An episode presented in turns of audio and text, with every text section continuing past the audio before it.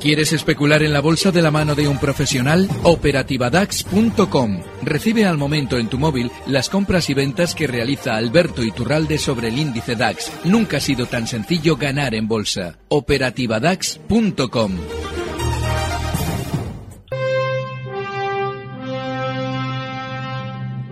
Tardes de Radio y Bolsa con Laura Blanco. Y con la música que anuncia el aterrizaje de don Alberto Iturralde desde Días de Bolsa. Don Alberto, muy buenas tardes. Muy buenas tardes, Laura. Eh, aterrizamos en el mercado. Bueno, eh, le hemos puesto la música de siempre. Yo no sé si a lo mejor usted prefería un poquito de, de Sam Smith por aquello de que se ha llevado eh, cuatro Grammys, ¿no? bueno, me sirve también, me sirve también. Ah, pero hemos cogido un temita animado, ¿eh? eh ¿No? Para acompañar esta tarde. ¿Le parece bien esto, Alberto? Me parece bien, me parece muy bien. Venga, estupendo. Bueno, pues vamos a ir enseguida con las demás de la audiencia, ¿no? 1-283-3333. Tenemos muchos correos electrónicos. Entre otros preguntan por Logista, ¿eh? Que esta semana va a publicar resultados. Es uno de los títulos que usted tenía en foco desde hace unas cuantas eh, semanas. Pero antes, diagnóstico del mercado. Alberto, ¿qué cambia las caídas de hoy? Estaba yo pensando si en el caso del mercado alemán eh, estas correcciones nos permiten entrar en el, en el índice a través de algún título o no.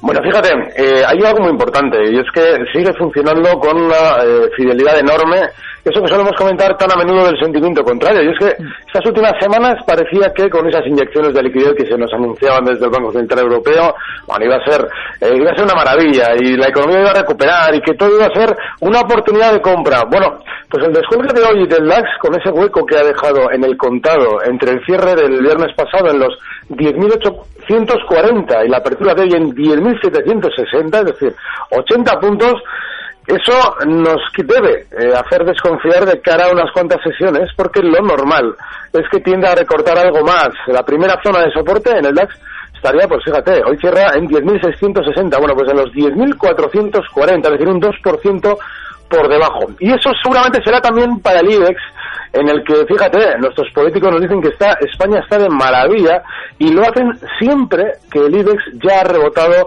a zonas de resistencia. Lo eran los 10.700 y hay que recordar que los políticos que nos hablan bien de la economía, cuando todo ha subido, son aquellos a los que, bueno, tendrán que ir fichando los bancos cuando se les eche del poder, con lo cual de alguna manera están haciendo el trabajo para los grandes, para las oligarquías financieras. No podemos confiar en absoluto en ellos. Y hay un dato, hoy comentabais los resultados de Abengoa, hay un dato muy importante sobre ese título. Hay que recordar, yo suelo explicar muchas veces eh, contigo que cuando en, en un precio ha habido una subida muy importante, se suele preparar siempre una presentación de resultados que después de la subida se va a vender al mercado de una forma positiva.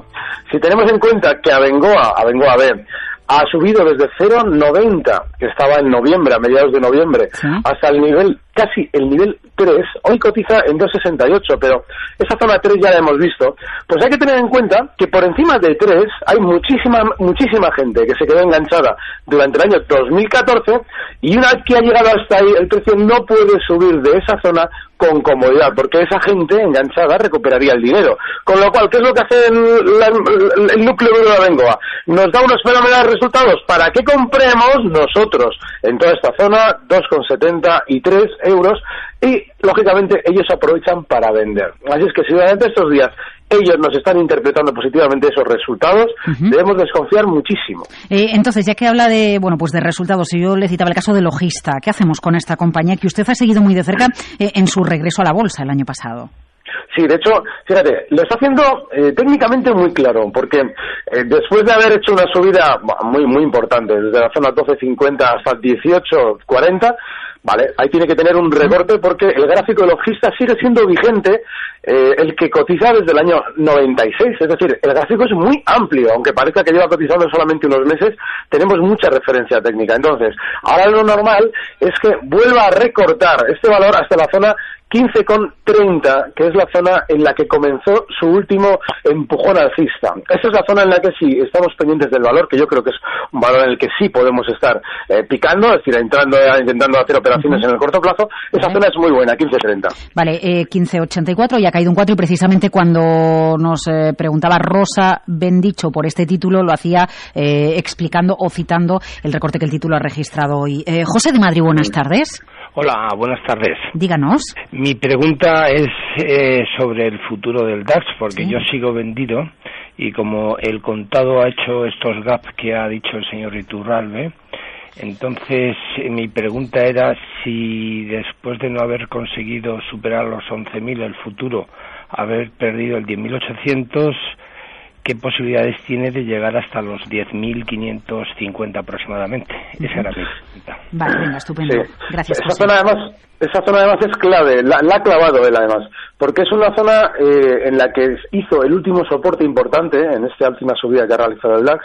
Esa zona 10.550 es justo el punto en el que si estuviéramos ahora cortos deberíamos buscar el objetivo para cerrarlos. Ahora bien, hay que recordar que eh, como hemos tenido un grandísimo sentimiento positivo en toda Europa y el DAX alemán de hecho ha sido de los que más subía con esas noticias tan bueno tan aparentemente buenas para la economía bueno pues lo que tenemos es que esperar seguramente un poquito más de purga a la baja para que todos los compradores que siguieron esa especie de sentimiento lógicamente vean un poquito eh, la pérdida que es lo que deben ver esos pequeños especuladores. Así es que lo más normal es que el DAX una vez que llega a la zona 10.550 en el futuro sí tiende a frenar caídas pero no es probable que eh, volvamos a ver un rebote inmediato hasta máximos en 11.000. Lo normal es que después de esa primera parada continuemos un poquito más de recorte. Bueno, pues a ver qué hace el DAX en futuro, en contado. Cuando miramos a títulos, pues mencionábamos el caso de Logista, eh, mencionamos el caso también de José Manuel de Madrid, envía un correo a oyentes arroba capitalradio.es, Avertis compradas a 17 y medio e Iberdrolas compradas a 5,84. Y bueno, ya de paso, eh, eso ya lo que usted quiera. dice que si usted ve una entrada en encima Automotive y, en día. Bueno, el caso de, de Avertis eh, ha, roto la baja una zona, bueno, no, la, no es una zona que en el largo plazo vaya a suponer eh, un drama en el valor, porque es una tendencia alcista la que tiene de años y es además muy sana. Ahora bien, en el corto plazo quien esté en Avertis ya debe haber salido, porque se ha situado claramente por debajo de la zona 17-20, que era un soporte muy importante, y es un valor en el que en el corto plazo no se debe estar. Si queremos buscar una compra, hay que dejarle un poquito más descender hasta zonas de 16,50. Ahí tiene una zona en la que seguramente se va a acomodar en el caso de recortar, que es lo más probable durante estos días. El caso de Iberdrola. Bueno, Iberdrola es uno de esos precios yo también he comentado durante estos días que lo normal es que la, vayamos viendo durante estas semanas en la zona 650. Ahora bien, en el corto plazo sucede algo muy similar a lo de Avertis, es decir, que lo lógico es que antes de continuar eh, al alza con las subidas, continúa haciendo más recorte porque se ha situado también por debajo de esa zona de stop que comentaba la semana pasada, en los 5,95. Además lo ha hecho con holgura, está en 5,86. Otro de los valores en los que deberíamos hacer una salida estratégica para retomarlo, si es que seguimos Iberdrola, en zonas de 5,60, 5,65, que es donde tiene su siguiente soporte. A ver, había un valor por ahí que nos han preguntado CIA Automotive. ¿Puede ser? También. Sí, exacto. Muy bien. Pues este valor había marcado durante estos días zona de máximos en los 12.80. Bueno, pues en esa zona eh, se ha girado a la baja y va a hacer también un gesto muy parecido al que hemos visto en Avertis y en Iberdrola los próximos días. Es decir, todavía un 3% a la baja, hoy cierra en 12,04, pues un 11,60, que es la zona eh, de primer soporte, seguramente vamos a ver. Así es que no es un valor en el que haya que entrar de manera inmediata. Cuando haya realizado ese recorte, sí, porque estará en soporte. Eh, a ver, tenemos a Fernando de Bilbao al otro lado del teléfono, creo. Fernando, buenas tardes. Sí, hola, buenas tardes. Mira, para el señor Iturralde quería preguntarle por Celtia, a ver si sabe algo, porque ha subido bastante y yo las tengo a 3.10 y quería venderlas. Entonces, a ver si se sabe algo de por qué sube tanto. Ah, pues mire, también tenemos un correo por aquí de, ah, de, Celtia también. Tengo acciones de Celtia compradas hace años claro, a 3,68. Tanto, claro. Eso es. Y luego otra cosita, eh, ¿dónde puedo comprar BBV? El soporte. Nada más que eso, ¿vale? Vale, venga, Celtia y BBV, vamos con ellas. Gracias a usted, Fernando. Bueno, hay, algo muy importante en Celtia. Mientras no sepamos por qué sube, lo normal es que siga subiendo. Porque eh, este valor lo hace siempre igual. A la hora de, eh, una vez que ya ha realizado una subida importante, lo que hacen desde la compañía es sacar una noticia especialmente positiva, que normalmente son noticias que en realidad no tienen absolutamente ningún fundamento. Pero bueno, ellos nos lo venden para que compremos. Claro, lógicamente después de realizar la subida. Con lo cual, si todavía no nos están diciendo nada, hay que tener en cuenta que seguramente Celtia va a tener un poquito más de subida. Y un poquito más, digo, hasta la zona 3.75, hoy marcaba como máximos los 3.71, pero ha cerrado en 3.48. Es normal que vuelva de nuevo a, esa zona de máximos, 3.75, porque Ahí es donde se han quedado enganchados los últimos compradores de Celtia en el año 2008-2009, antes del descuele último que realizó el valor. O sea, es decir, en el momento en el que este valor llegue ahí, esos compradores van a intentar recuperar su dinero, con lo cual seguramente desde el núcleo de Celtia intentarán vender ellos mucho antes y para poder vender mucho antes ellos nos darán buenas noticias sobre el devenir de la compañía. Así es que mientras se cumple ese guion, es decir, no nos hayan contado todavía nada, podemos seguir dentro. Pero en cuanto veamos que ellos salen a hablarnos bien del valor, ya hay que empezar a salir. BBV, a la hora de entrar hay que eh, tener en cuenta que el soporte más inmediato son los 7,80. Hoy cierra en 8 y seguramente va a hacer también ese recorte del 3% que hemos comentado en otros valores. Así es que esa zona 7,80 con un stop claro en los 7,70 se puede intentar entrar en el BBV con un objetivo alcista. Fíjate, ya estaríamos hablando de los 8,05. Eh, le pregunta Minutos 70 a través de redes sociales si la ruptura de ArcelorMittal de 9 es fiable o no, 904. Bueno, ArcelorMittal lleva haciendo rupturas a la baja, eh, bueno, pues eh, eh, mucho tiempo. Ahora está rebotando y no hay en el movimiento que ha realizado eh, durante estos días ninguna ruptura que nos deba hacer pensar en un movimiento consistente. Estamos hablando de que desde esos 9,04 puede llegar hasta la zona 9,45, que es una resistencia importante. Pero para ver una ruptura al alza y no a la baja como las lleva haciendo durante años, pues tendríamos que ver rupturas, pues fíjate, de la zona 30. Es decir, una barbaridad. Con lo cual, es un valor muy, muy, muy bajista. Así es que lo que estamos viendo, sí, son rebotes de corto plazo, objetivo 9,45, pero no mucho más. Eh, vale, 912833333, 912833333, eh, díasdebolsa.com, Alberto Iturralde, y le pregunta Antonio de Granada. Buenas tardes, Antonio. Muy buenas tardes. ¿Qué tal? Muchas gracias. Pues muy bien, aquí encantado de escucharles y, y bueno, aprendiendo del, del gran Alberto. Eh, quisiera quisiera preguntarle por un valor que bueno que empezamos a preguntarle muchos oyentes hace un tiempo y que ya veo que le gusta que es National Grid a ver si está ya en precio de entrada. Uy sí pues tiene un correo también de National Grid eh aquí de Dolores también, también estamos unos cuantos ahí detrás eh, ahí ahora porque es que lleva subiendo año y año y es un valor alucinante. Entonces bueno a ver cómo lo ve él ahora si es momento nos esperamos un poquito más. Ese también Repsol que él comentó que bueno que llegaría hasta 6,5 pero al final lo ha, lo ha superado estos últimos días y no sé si se puede entrar ya o no porque veo que el petróleo va subiendo, a ver qué opináis. No, no, no, además, fíjate, fíjate, Antonio, comentábamos que Repsol tenía que llegar a 16.50, entre la zona de 16.50 y 17, y a partir de ahí veríamos un rebote en el petróleo. Bueno, pues ese guion se está cumpliendo con bastante precisión. Ya estamos viendo los rebotes en el petróleo. ¿Qué es lo que hace la compañía? Repsol aprovecha para vender lo que compró en 14.25 hace un mes, nos lo vende ahora en 16.50 al calor de las subidas del petróleo, con lo cual no es un valor en el que debamos estar precisamente porque lo están haciendo de una manera muy limpia, pero muy limpia para llevarse nuestro dinero. En el caso de National Grid, vale, el problema que tiene este valor, que efectivamente está muy bien andar pendiente de valores que eh, son tendencias alcistas muy claras, el problema que tiene ahora es el recorte que ha habido en este precio en los últimos siete días. Hablamos, ha descendido desde la zona 953 peniques hasta los 890 con una velocidad enorme y hoy cierra en zona de mínimos. No son los mínimos justo, pero casi, casi. Eso lo que nos debe hacer pensar es que seguramente va a seguir recortando más. A la hora de buscar un soporte importante, el más inmediato está en los 860, con lo cual le deberíamos dejar un 4% más de recorte. Pero es que es, espectacular el gráfico de National Grid, ¿eh? sí, sí, sí, sí que lo es. Bueno, está muy bien, ¿eh? Porque los valores en los que hay una tendencia alcista es donde tenemos que andar pendientes a la hora de hacer eh, eh, operaciones pero importante ese soporte de 260 y es importante porque si lo rompe a la baja lo normal es que bueno ya empieza a torcerse bastante la pinta del gráfico así es que esos 860 Stop. Eh, no es como el gráfico de Inditex, pero quería preguntarle por Inditex, porque claro, viene de correcciones después de estar en la zona de 70, eh, 25.83. Mm, eh, ¿Esto es una entrada o no? Fíjate, sí es como el gráfico de Inditex, ¿eh? es decir, National Grid y Inditex tienen una, una, un paralelismo enorme. Porque sí, también los gráficos superpuestos uno sobre el otro, pero bueno, un poquito diferente la forma, pero claro, los dos es decir, wow. ¿no? Sí, sí, sí, sí, claro. Bueno, pero fíjate, incluso también Inditex en el, eh, ha hecho una, ha hecho, incluso ha cerrado de una manera proporcional a la inglesa que comentábamos ahora. Es decir, cierra cerca de mínimos, no exactamente mínimos, pero lo que nos quiere decir es que después de ese exceso alcista que ha tenido la última subida importante ha sido desde 24 hasta 27 sin apenas descansos, bueno, pues lo normal es que tienda a recortar en principio hasta zonas de 24.50, 24, que es precisamente donde comenzó su último estirón al alfa. Así es que ahora no hay que estar tampoco en índice, hay que dejar de recortar un poquito. Uy, a ver, ya ahora sí tengo el micrófono abierto. Te tengo. eh, no, si usted nos tiene siempre aquí, don Alberto. Eh, a ver, Lorenzo, acaba de entrar el correo eh, justo antes de las seis, eh, Repsol, Verizon y Dupont para entrar en tendencia a medio plazo. Repsol ha comentado, no sé si algún título americano, Verizon o Dupont, podemos comentarla. Eh, sí, sí, sí, le, le, vamos a dar, sí. Vale, y, y Dolores, que preguntaba por National Grid, también preguntaba por Saja y por Vodafone, por si acaso.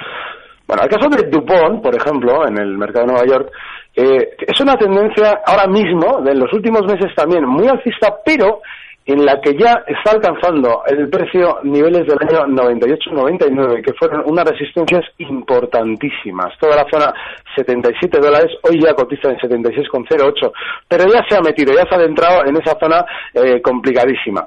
Pues yo lo que me plantearía ya es eh, seguramente mantenerme al margen de este valor, porque precisamente lo lógico es que durante estos meses, porque le va a costar meses girarse a la baja, pero va a estar más lateral y más volátil, así es que no es un valor en el que debamos andar pendientes.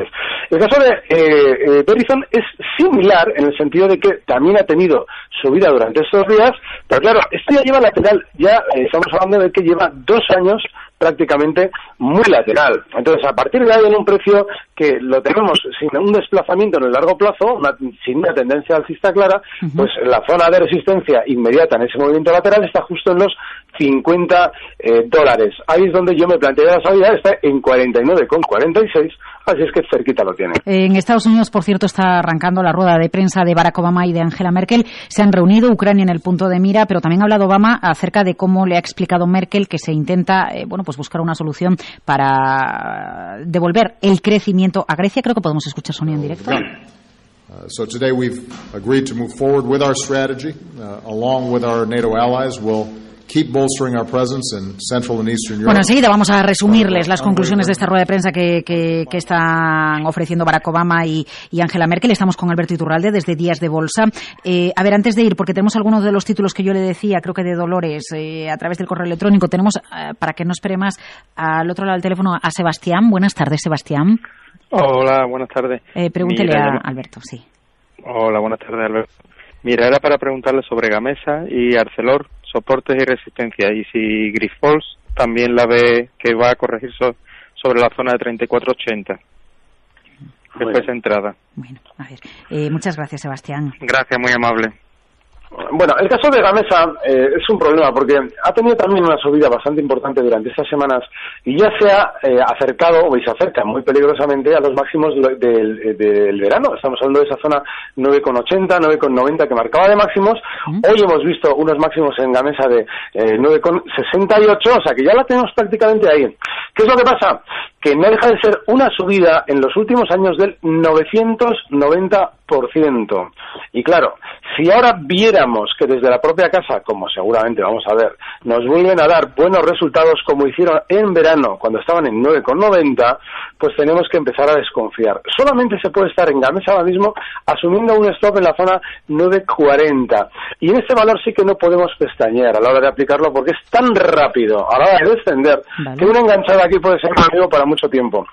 El caso de Grifols, eh, la zona de soporte más importante, si él abre el gráfico de los últimos dos años, verá que los 35-40, es decir, le queda un 1% para apoyarse o intentar apoyarse en ese soporte. Bueno, ahí sí que se puede intentar una entrada, o bien si está dentro, ahí puede colocar el stop, y bueno, en esos 35-40 lo tiene mucho mejor. Eh, a ver, pregunta Roberto a través de las redes sociales por tres títulos. De Abengoa hemos hablado. De, eh, no, con usted creo que no ha hablado sí. de Abengoa. Sí, hemos hablado de Abengoa. No. Eh, sí. Hemos hablado de Avertis, me parece. Y de Abengoa comentábamos que eh, es normal que ahora nos publiquen buenos resultados ah, vale, después de una razón. subida desde 0,90 hasta 3 euros. Hay que tener ya mucho cuidado con Abengoa. Efectivamente, que lo tenía por aquí apuntado, 2,73. eh, a ver, Vinci y Deutsche Telekom, uh, pregunta Roberto. ¿Da tiempo a, a alguno de ellos, Alberto? Venga, voy con ellos. A todo correr. Vamos a ver. Deutsche Telekom. Bueno, el caso de Deutsche Telekom, que es otra de esas tendencias también durante las últimas semanas muy alcista, tiene el problema de que si abrimos también el gráfico desde el año 2002, ahí es nada, desde el año 2002, veremos que cada vez que ha rebotado con fuerza, justo la zona 15,80, donde ya ha frenado durante estos días, eh, ha servido de freno de parada y ya estamos eh, alcanzándola de nuevo, con lo cual yo personalmente tendría especial cuidado precisamente porque tiene ya eh, prácticamente todo lo importante lo tiene hecho. Así es que ahora mismo no es el momento ya de Deutsche Telekom. ¿Alguna consulta que nos queda pendiente? No sé si era el caso, por ejemplo, de, Vodafone o algún título en mercado que usted recomiende que pongamos en foco esta semana. Sí, hay un valor, eh, fíjate, he barriendo un poquito para poder traerte un valor en el que si alguien quiere especular, pues puede hacer algo en el mercado español. Y prácticamente no hay nada inmediato, salvo uno que tiene mucho peligro. Así es que lo vamos a leer un poquito con el manual de instrucciones. Hablamos de Robbie, y es que Robbie ha superado durante estos días sus máximos históricos del año 2008, es decir, la zona 10,50, y se ha disparado desde el momento en el que se ha situado por encima de esa zona, lo que significa que ya está en una tendencia alcista relativamente sana, pero con el problema de que la volatilidad es enorme, con lo cual, si queremos eh, un valor en tendencia alcista ahora mismo, y con seguramente desde los 12.40 donde cierra hoy un objetivo en 13,65, debemos asumir en este caso también un stop enorme en los 11.50 porque está volátil.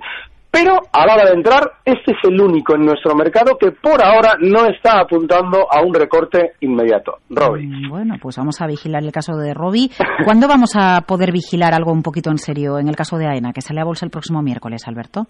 Bueno, fíjate, han sacado eh, la compañía a la bolsa en el momento bueno para las aéreas. Eso es muy peligroso. Significa que seguramente lo que vamos a ver durante los primeros días, una vez que coloquen en el mercado ya abierto el resto de los títulos que no habrán conseguido seguramente eh, colocar del todo por mucho que nos digan, bueno, pues todo lo demás que se han quedado en la manga y no han sacado inicialmente en esa salida bolsa lo van a colocar.